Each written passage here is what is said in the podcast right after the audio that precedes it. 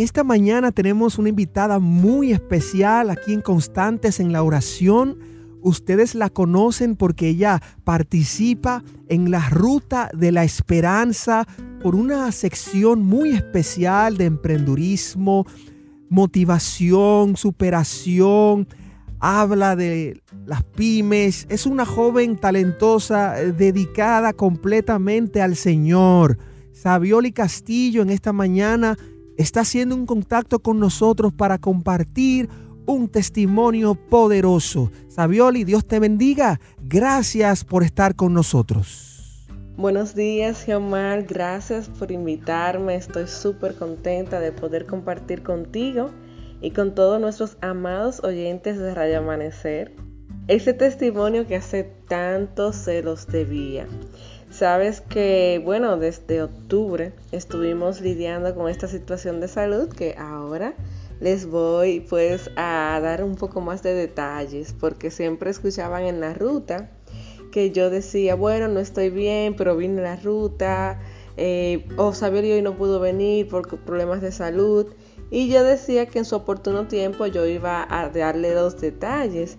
Y bueno, llegó ese oportuno tiempo hoy, sábado 11 de julio 2020. Y qué bueno que sea por medio de este programa que tiene tan buen alcance y que también puedo ayudar, que con este testimonio pues otros puedan identificarse y puedan aprender a ver a Dios aún en medio de las dificultades. Pues resumo, fíjate, en octubre, recuerdo muy bien el día, fue un sábado 5 de octubre del 2019, cuando, como de costumbre, preparándome para ir a la iglesia con mi familia, eh, justo estaba yo alistando a mi pequeña Saoli, a mi niña más pequeña, cuando de manera súbita me dio un fuerte, o sea, pero un dolor en la parte baja de la espalda. Fue completamente eh, así como rápido, repentino, por decirlo de la mejor manera. Ese dolor fue una cosa que me, me dejó como quien dice noqueada, como diríamos en un buen dominicano. Yo no pude ni siquiera pararme. Ahí llamé a mi amado esposo de una vez, a los Wenkis, y él corrió hacia mí, me recostó, porque yo estaba en la misma habitación de ella, de hecho estaba justamente en la cama de ella, yo sentada y ella parada al frente de mí. Y ahí pues como que traté de volver. En un ratito oramos, recuerdo. Lo bueno que me dijo, bueno, quédate aquí para que te mejores. Yo le dije, no, no, no, tú sabes cómo es uno. no, no, no, vamos a orar, que esto es el enemigo para que no vayamos a la iglesia. Y bueno, oramos y me sentí mejor y nos fuimos, terminé de alistar, me nos fuimos a la iglesia. Pues el día comenzó a pasar y ya al mediodía, eh, la tarde, pues yo estaba que no me podía sentar, no me podía parar, no podía casi ni siquiera caminar. Cada pierna yo sentía que me, me pesaba como mil libras cada una el dolor se fue intensificando cada vez más, cada vez más. Y ahí entonces fue cuando acudimos a una de las emergencias de una clínica de aquí de Santo Domingo. Bueno, cuando voy, eh, me ponen un analgésico, ustedes saben, una emergencia. Ahí me hacen, ellos como que sospecharon fue de riñones, me hicieron unos estudios de riñones y bueno, todo salió bien, menos yo. Yo seguía mal. Pero como era una emergencia al fin, era fin de semana, lo que hicieron fue hacerme referencias para que luego en la semana fuera a ver un especialista. Para cortarles un poco la historia, porque es verdad. Eh, el lunes ya, bueno, el domingo la pasé súper mal, súper mal, o sea, horrible. Yo no podía casi ni levantarme, yo no podía casi caminar, ya no solamente me dolían las piernas, sino que también comenzó un dolor en brazo, cuello, boca. El lunes, eh, bueno, en eso contacté, estaba viendo una parte, un amigo de mi hermano, Edgar, que para ese momento había venido justo para mi cumpleaños, eh, que yo cumplí año el 3 de octubre. Él había venido y estaba todavía aquí. Él vive en Estados Unidos. Entonces ahí eh, me contactó un amigo, doctor ortopeda, porque obviamente uno a veces comete, digamos, ahora entiendo que fue un error, porque uno desde que tiene el tema de una espalda cree de una vez en ortopedia, pero luego les voy a dar detalle de qué era lo que realmente yo tenía. El ortopeda, ahí gracias a Dios en un buen centro de nuestro país, me refirió antes de verme resonancias para ver mi espalda, para ver qué pasa. Pero para yo decirle, yo estaba tan mal, hermanos, que para yo entrar a, ver al doctor, primero tuve que pasar por emergencia, que me pusieran un calmante, que me pusieran algo con lo que yo pueda caminar, porque yo no podía caminar 10 pasos, o sea, una persona de 105 años creo que caminaba más rápido que yo y con más, eh, más fuerza. Entonces, nada, pasé por emergencia, ahí me pusieron un calmante, entonces con este calmante yo pude ir a hacerme los estudios. Cuando llegó donde el doctor, bueno, pues encontraron ahí como un tema en algunos discos, dos, ellos le llaman, bueno, en su momento pensaron que era hernia. Entonces el doctor me, trata como, una, como hernias. Y yo, bueno, yo estoy joven, no sé hernia, pero vamos, vamos arriba. ¿Qué pasó? que ya el dolor de la espalda no era lo peor. Lo peor era entonces los calambres, tanto en mano, boca, pie. Era una cosa terrible. Entonces ahí él me refirió donde un ortopeda con especialidad en, en columna, pero cuando él me ve, que yo le digo, eh, él me dice, bueno, yo te entiendo lo de las piernas, pero lo de la boca y las manos realmente no tiene ninguna coherencia. Me refiere a un neurólogo. Anduve sin exagerar, hermanos, sin exagerar. Aquí en el país, entre Santo Domingo, yo llegué a ir a La Vega, yo llegué a ir a Santiago, yo llegué a ir creo que como algunos 12 especialistas. Y le estoy hablando de altos especialistas de nuestro país. Eh, y ninguno daban con el resultado ni con el diagnóstico. Yo estaba súper mal, yo no podía caminar, yo no tenía ningún ánimo, o sea, yo no podía casi ni hablar, y es mucho decir, ustedes que me conocen, yo no podía ni hablar, mi familia me venía a ver eh, y era con una cara de tristeza, que ahora que me confiesa muchísimas cosas, pero alabo a Dios porque en medio de todo eso Él siempre pone sus ángeles. Eh, yo entiendo, yo siento que en la persona que Dios de manera más puntual se apersonó fue mi esposo, a quien amo, respeto y valoro ahora mucho más que nunca. Él nunca se rindió porque déjeme decirle que yo sí, yo no puedo venir ahora como superhéroe, decirle que yo siempre estuve eh, dispuesta, yo siempre estuve positiva y ahora puedo entender el valor de la fe. Señores, la fe no se alimenta en el momento de necesidad. La fe tiene que estar alimentada para cuando llegue tu prueba, tú puedas soportarla. Recuerdo que yo me reía y yo no sé ni cómo. Yo mantenía mi actitud, bueno, lo que estaba en mis redes sociales, me veían que yo me sonreía, que yo hacía mi video, yo saludaba, eh, la gente me visitaba y yo era, aunque sin ánimo, me reía, orábamos, pero era, no puedo decirles que no era agobiante. No para mí porque yo estaba mala, no, me daba cuenta de muchas cosas, pero para mi familia, que me veía así en cama, era muy agobiante. Una mujer tan activa como yo no podía pararme ni una hora porque ya el decaimiento y el dolor en las piernas, el calambre en la boca, en el cuello, en los brazos era terrible, terrible hermanos, terrible. Mi esposo me confesó no hace mucho tiempo que él hasta me lloró que él juraba que yo en esa vuelta me iba. Y ahora yo comienzo a ver cómo yo pude mantener mi actitud. Señores, solamente Dios pudo hacer eso. Y bueno, en todo ese tiempo, eh, cuando decía que yo mantuve mi fe y que a pesar de eso yo en más de tres ocasiones guardé todos los resultados porque para colmo en los resultados no salía nada. Y ahora les cuento por qué, porque es que todos estábamos viviendo un milagro y no estábamos conscientes.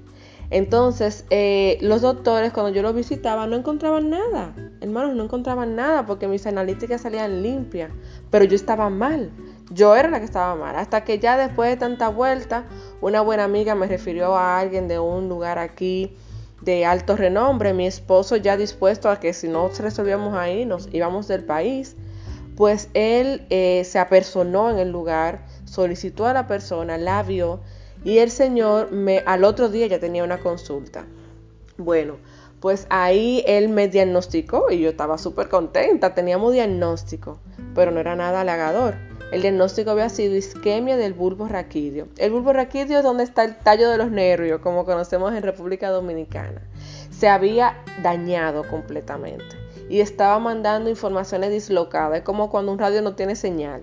Comienza a mandar dolor, comienza a mandar calambres, pero señores, el milagro está en que yo estaba caminando. Y por eso nadie, ninguno de los doctores anteriormente habían podido dar con el diagnóstico. Porque cuando eso pasa, Dios mío, y pensar en eso me da nuevamente ganas de alabar a Dios. Cuando eso pasa, señores, en más de un 90% de las personas quedan completamente parapléjicas. O sea, yo estaba caminando porque Dios en su misericordia me había permitido caminar. Y eso yo de verdad que nunca tendré palabras para agradecerle a Dios. Y hermanos, el Dios a que servimos es un Dios de milagros, es un Dios que está presente, es un Dios que está ahí. El enemigo quiere tumbarnos, ustedes son testigos de cómo yo me he entregado a la obra del Señor, cómo yo a pesar de mis compromisos, de mi familia, de mis empresas, yo la parte de Dios para mí no es negociable, eh, mis dones yo se los he dedicado completamente a Él y ahora más que nunca. El doctor nos explicaba, de hecho, delante de mí salió una jovencita casi de mi edad eh, en sillas de rueda y el doctor me dijo, así pudieras andar tú. Eso es una cosa que yo decirle y todavía ni siquiera lo puedo creer. Pero así es Dios, así es Dios. Lo único que mi esposo no se quiso quedar con ese diagnóstico porque cuando hablamos de isquemia es como un tipo de infarto y eso me ponía como una paciente obviamente vulnerable y que en cualquier momento me podía repetir.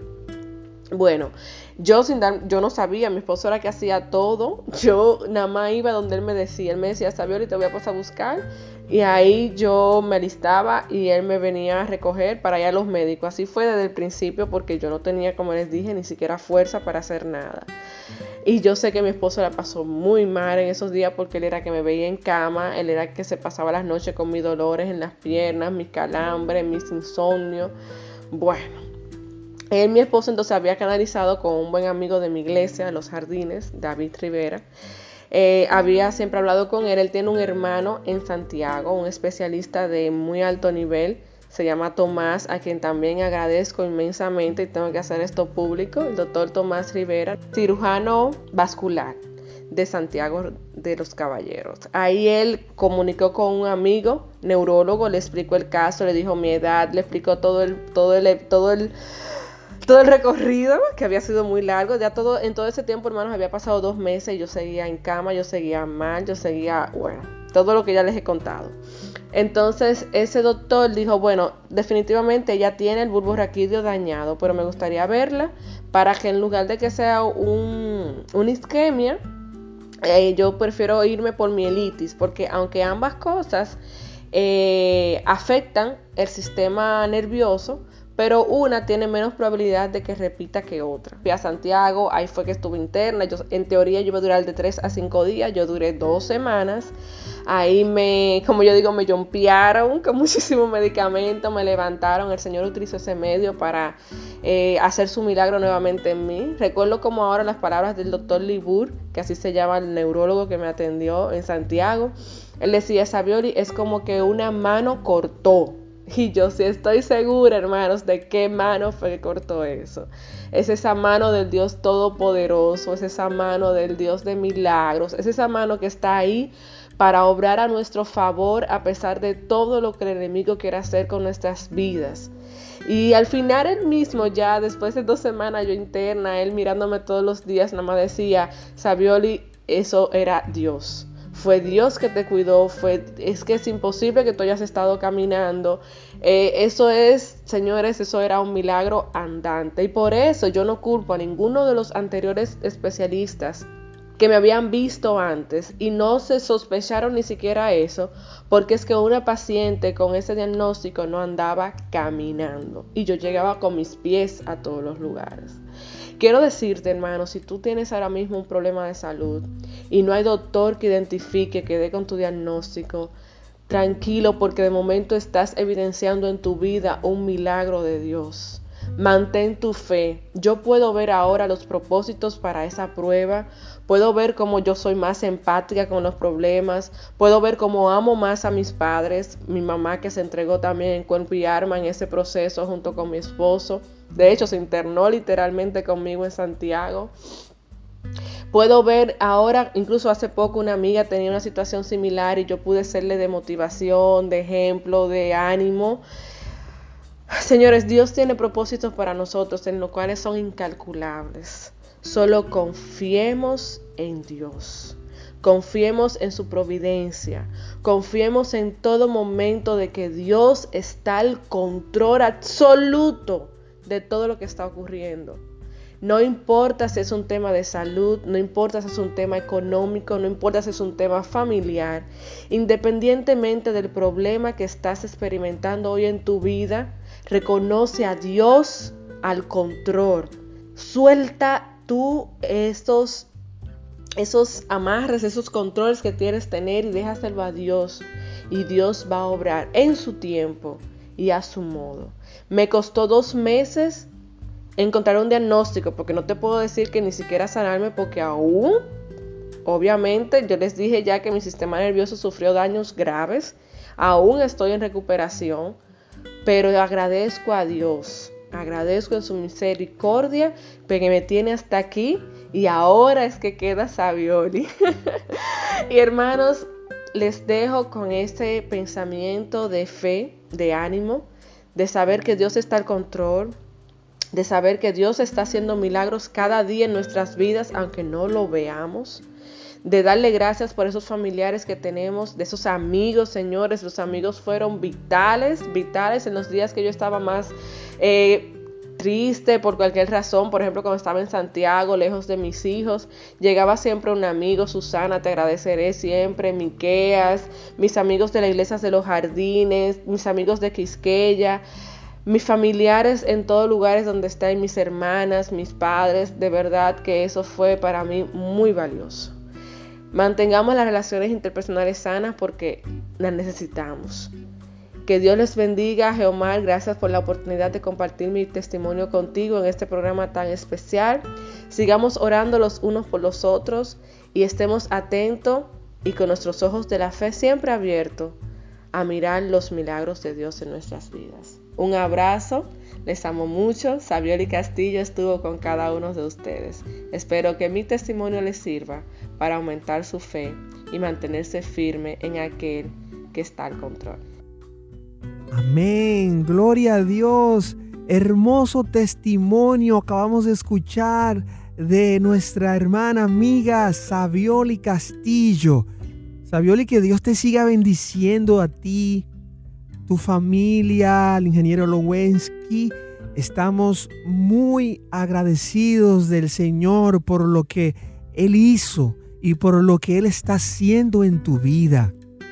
Así que sigue adelante, que Dios tiene cosas grandes para ti en esta vida. Gloria a Dios. Será, si Dios lo permite, hasta el próximo sábado, donde estaremos junto a ti con otro testimonio poderoso aquí en Constantes en la Oración. Buenos días, feliz sábado.